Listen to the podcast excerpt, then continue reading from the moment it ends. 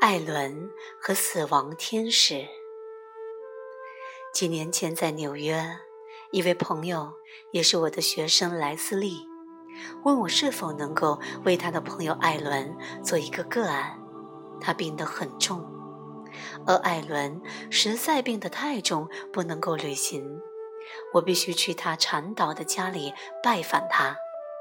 我当然同意。在我们约定的当天，有人载着我去艾伦的家里。当我们接近艾伦的家时，我讶异地发现，艾伦住在一栋大豪宅里。美丽的花园中，草木被修剪得整整齐齐。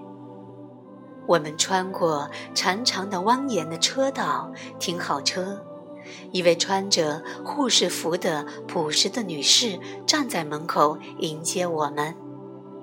我先去了趟洗手间，莱斯利则去艾伦的房间，告诉他我们的到来。他已经很久没有见到艾伦了，所以想先和他私下里叙叙。在我出了洗手间，向艾伦的房间走去时，莱斯利在拦道上拦住了我。脸上带着十分担忧的表情。他的情况比我知道的还要糟。他告诉我，我随着爱丽丝进入艾伦的房间内。艾伦背靠着一些枕头，坐在病床上。他的鼻子和手臂都插着输液管，看起来十分的苍白。在我看来，他可能活不久了。我的第一个反应是我打扰了他。我实在不确定我能帮你些什么。我说。艾伦的声音十分衰落，并且颤抖着。我喜欢你的书，他回答我。你大老远过来，何不待一会儿呢？他非常的和善，而我对他的纯真也十分感动。莱斯利离开房间后，我们开始做个案。在开始前，我花了五分钟和他坐在一起。你有什么感受吗？我问他。他听了一会儿，好像在感觉他内在的感受。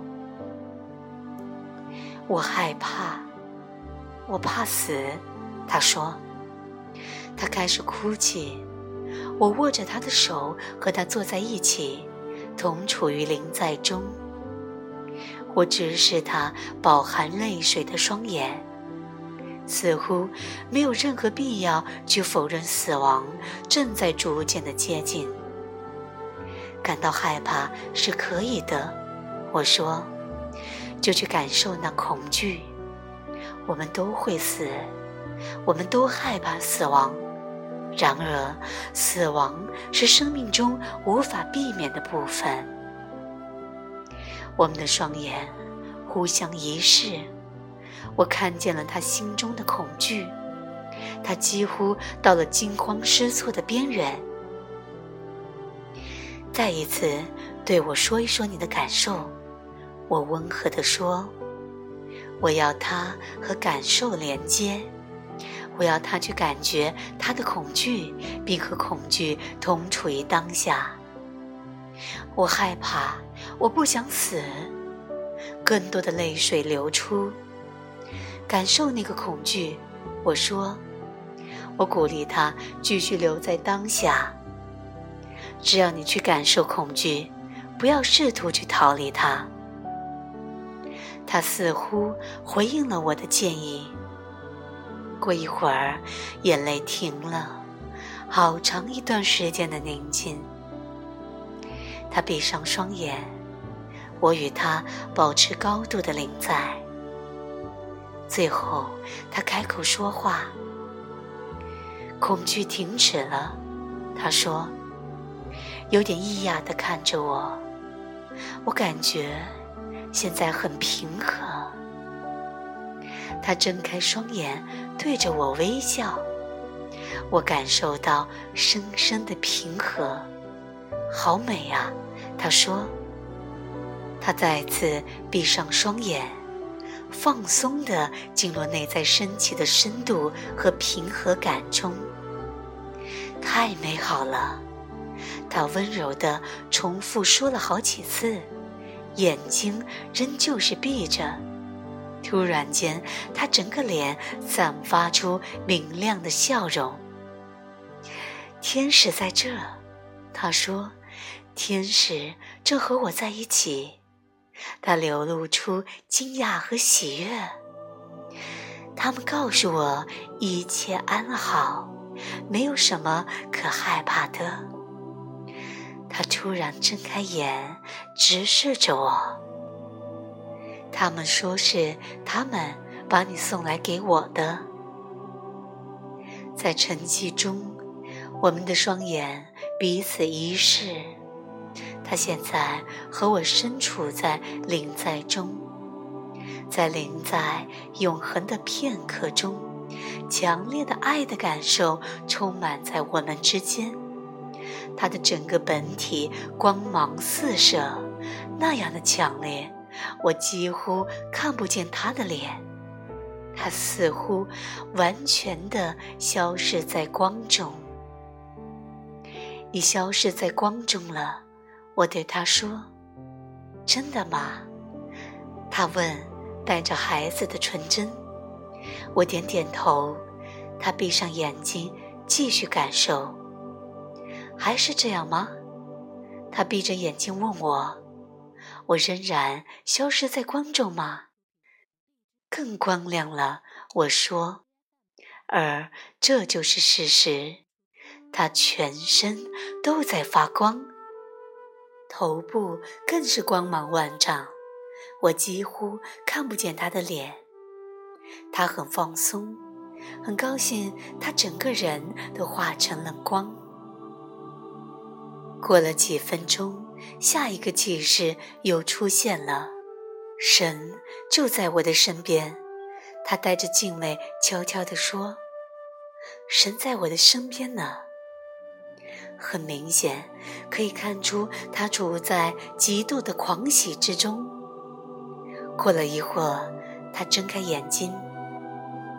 非常感谢你，他柔和地说：“我现在对死亡做好了准备，不再那么害怕了。”你确定？我问。他点点头，带着微笑。闭上眼睛，准备离开他的身体。距我们个案结束的时间还有二十分钟，我陪着他坐着，处在寂静和临在中，一起等待着他的死亡。过了二十分钟，我轻柔地打破了沉寂。你觉得怎么样呢？我问。他睁开了一只眼睛。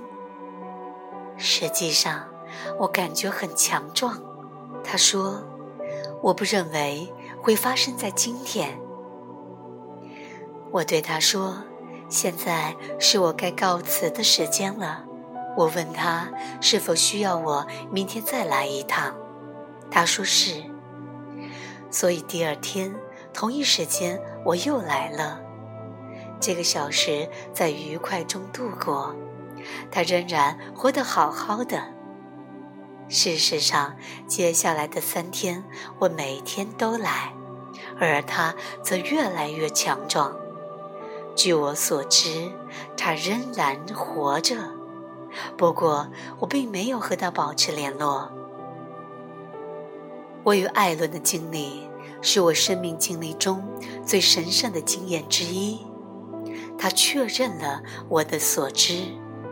这是很重要的，去感觉和承认我们的恐惧，并且在所有的状况下与我们的感觉同处于当下，特别是在死亡这件事情上。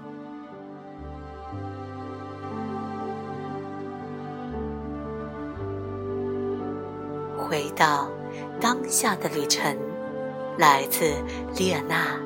有文学分享。